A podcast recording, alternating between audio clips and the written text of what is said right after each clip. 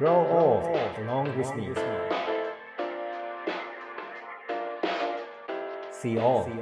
nor be afraid. Radio Radio Radio Radio レディオネイティブへようこそ。NPO 法人フィールドアシスタントの村上祐介です。ネイティブ編集長今井翔です。さて前回から宇宙飛行士の感性のえー仕事をされている山村雄平さんとつないでお話を伺っています。山村さん今回もよろしくお願いいたします。よろしくお願いいたします。お話いろいろ伺って僕なんかこうイメージしつつ思ったのはですね別々の場所にいるけれどもこう一体になって仕事をされている。そこに境目はないんだっていう言葉をおっしゃってたと思うんですけどあのそうだろうなと思いつつただ逆に難しいだろうなと思うのは仕事のところは一体だったとしても山村さんは山村さんでお家に帰って家庭という場所があってで宇宙の現場はもうそこが全部一体になってっていうそのリズムはどうしても一致しないと思うんですよね。だからそういったところのなんか仕事と生活がこう境目がないような状況の中での難しさみたいな時間の流れっていうのはなんかどういうふうに感じられて、ね、半年ぐらいのミッションですよね。だから、されてるのかなってちょっとお伺いしてみたいなと思いました。はい。確かにこうリズムって言われると難しいんですよね。宇宙ステーションってやっぱずーっと飛んでるわけで、やっぱり気になっちゃいますよね、最初の頃は。うんうんうん。になっちゃいますけど、やっぱりそこは切り替えるですね。うん、で、例えば管制官であれば、シフトをまあ3シフトとかで回してったり入ってきたりするときに、そこで朝礼みたいな感じじゃないですけれども、あの、うん一度こう区切りをつけるタイミングがあります。でそこからこう自分たちはこの役割を持つんだ。役割と責任ですね。それを持つんだうんというようなところのこう区切りのつけ方をしてますかね。なるほど。なんか、よく CM とかでやる気スイッチとかなんかそういった言葉ありますけど、やっぱその区切りスイッチっていうのが大事なものなんですかね？そうですね。だから今自分は何の役割なんだ。で逆に言うとですね、オンコールっていうポジションももちろんあってですね、役割としてははい。何か緊急時になった時で電話を取って対応する。まあ、そういう当番もいるんですけど、だから自分が今何の役割なんだろうっていうところを明確にして、今別にオンコールでも何でもないっていう時は、やっぱ忘れますよね。一旦、うんあえて、あはいえて、あえて、そうですね。頑張って忘れるって感じですかね。言い方があれです。そうですね。多分最初の頃は頑張って忘れるなんだと思いますね。うんうんその今最初の頃っていう言葉が出てきたと思うんですけどその10年前、まあ、初めてこの山村さんがこの仕事に関わった時の印象、でそしてこう10年以上経ってみて印象。であのおそらく次の後輩の方とか新人の方とかが入ってくる時に今だから山村さんがその人たちに伝えることってどんなお話されるんですか？そうですね。あの、最初にこう、この世界に入るとですね、かなりの部分で、その安全っていうところをキーワードにいろんな話をしていくんですね。こんなことに気をつけなきゃいけない。こんなことがハザードなんだとか、そういう危険っていうところに最初すごく教育を受けるんですけど。うん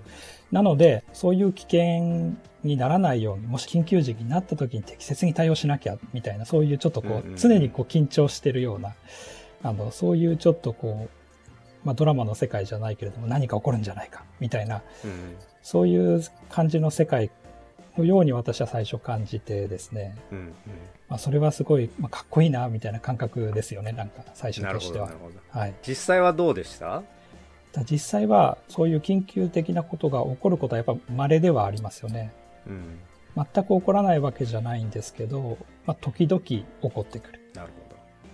な。んか僕なんか思うのは、その、いや、それはトラブルが起きたらそれはそれでやっぱ大変なんですけど、それがこう四六時中続いてる方が、まあある種心もそれについてくるっていうか、感じがむしろしてしまって、時々来る、どっちかというとオフが長いっていうか、その、ような状態の方がすごい苦しいような感じがするんですけど、それどうですか？あまさにおっしゃる通りだと思います。そこが難しさだと思って、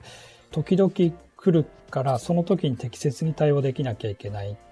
でその心構えって結構難しいと思うんですよね。こう気を張りすぎてもいけないし、緩めすぎてもいけないし、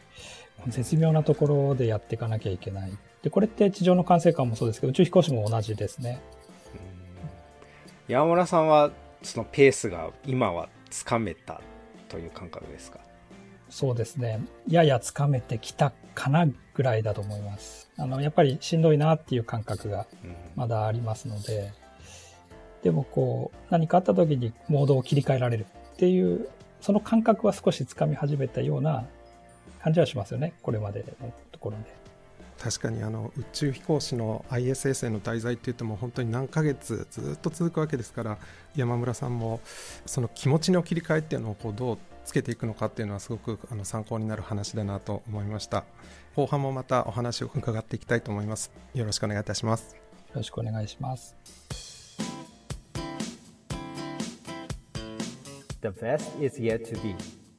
The last of life, for which the first was made.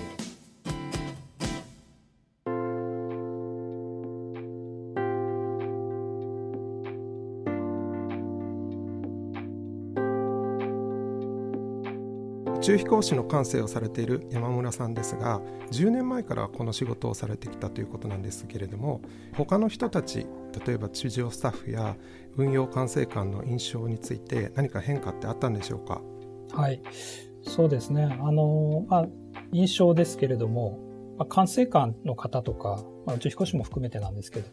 まあ、とにかくテキパキ判断して、瞬時に誰かに指示を出して、そういうこう緊張感あふれる世界なんだろうなと、まあ、そういう人たちがいっぱいいるんだろうな。まあ実際に見ても確かにそういう人たちは多いなという印象はうん受けたんですけれども、まあ、運用もこう長くなってきて、そうやってこうベテランの方とかですね、あのうまくそのトラブルとかに対処されてるような方々っていうのは、なんていうのか、言葉で表現するのが難しいんですけど、こう、力が抜けているんですよね。リラックスをしすぎてないんだけれども、力が抜けている。なんていうんですかね。あの、ちょっと難しいんですけど、うんあの、そういうところがあるなっていう。でそういう人がですね、何か緊急的なトラブルが起きた時にこううまく対処してるような印象を受けます、私としては。うん先ほど山村さんの方からもそのスイッチってキーワードが何回か出てたと思うんですねでそのベテランの方もやはりそういう意味ではスイッチを持ってるんですかね？抜けてるっていうのとその緊急時切り替え線引きみたいなところあるのか？もうそもそも全部一緒なのかどうなんでしょううん、そこは私も、あの、よくまだわからないなと思ってますけど、ただ、うん。モードをこう切り替えられるようになっていくんじゃないかなと思ってますね。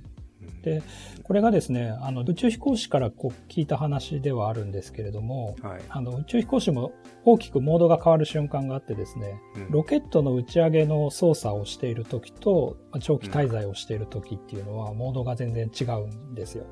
うんあの、打ち上げとか機関とかの時っていうのはもう、ものすごい忙しく仕事をしなきゃいけなくて、うんトラブルもかなり起こりやすい。で瞬時に判断しなきゃいけない。でも長期滞在に入ると、そのモードでやっぱ入っちゃダメなんだそうですねう。んで、そこでこう、少しモードを落とす。だけれども、トラブルはやっぱ起こるわけですよ。で、それが危機的な状況に陥る可能性だってある。うんっていうところを対処できるモードっていうんですかね。うんなんかあのー僕らこうコロナをねもしかしたら長く続くかもしれないですけどこういう経験をしてみて、まあ、一番難しくなったのはそのモードの切り替えを自分でしなきゃいけなくなったっうん。てことだと思うんですね。今まではそのじゃあ会社に行きますとか家に帰りますとか遊びますとかっていうその場所空間の移動とかそういったものでおのずと切り替わってたところがあるのが、まあ、それが取られちゃったうんから、まあ、リモートにしてもこう友達と喋っているのか仕事なのかも、まあ、これもモードもあると思うけどなんか全部曖昧になってきてしまうみたいな辛さって多分皆さん経験されてると思うんですけどそういう方々にね向けてその山村さんがあのあるいは見てきた方々だったりっていうところから、まあ、こういうことってヒントになるんじゃないかなとかそういった観点だとどうありますかね？そうですね。その、今がその、なんていうんですかね、モードを上げるなのかちょっとわかんないんですけど、切り替えるタイミングなのかどうか、みたいなところを、こう、に定める。ここがやっぱりむ難しいかなと思っていて、見てるとですね、多くの方何かあった時に結構一生懸命対応しようとしますよね、その場を。でそれがまあ、そんなに頑張んなくてもいいこと、まだそんな危機的な状況じゃないかもしれないけど、なんか非常にこう頑張って対応して、で、ずっとそのまま行ってしまって疲れてきちゃう。うんで、ちょっと緩んできた時に本当の危機的な状況がまたやってきた時に対応できないって、こう、こうなりがちなんじゃないかなと思うんですよね。うんそこの見極めっていうのが、まあ、非常に難しいと思うんですけど、うん結構大事じゃないかなと思ってますね。なるほど。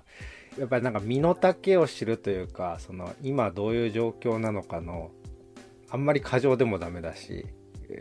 少なすぎてもダメだし、そのあたりのスケール感っていうのがやっぱりすごく大事になってくるんですかね。はい。村上さん今回の話を伺っていてこれまでいろいろ南極観測隊の話とかを聞いてきたと思うんですけれども、このうまく力を抜くっていうことは宇宙でも本当に驚くべきほど同じようなことがあるんだなっていうふうに感じました。それでは「レディオネイティブ」今回はこの辺で。山村さんどうもありがとうございました次回は山村さんが日常を共にしている現地のネイティブな方々ベテランの方々についてお話を伺っていきたいと思いますレディオネイティブ、お相手は村上祐介と、ネイティブ編集長の今井翔でした。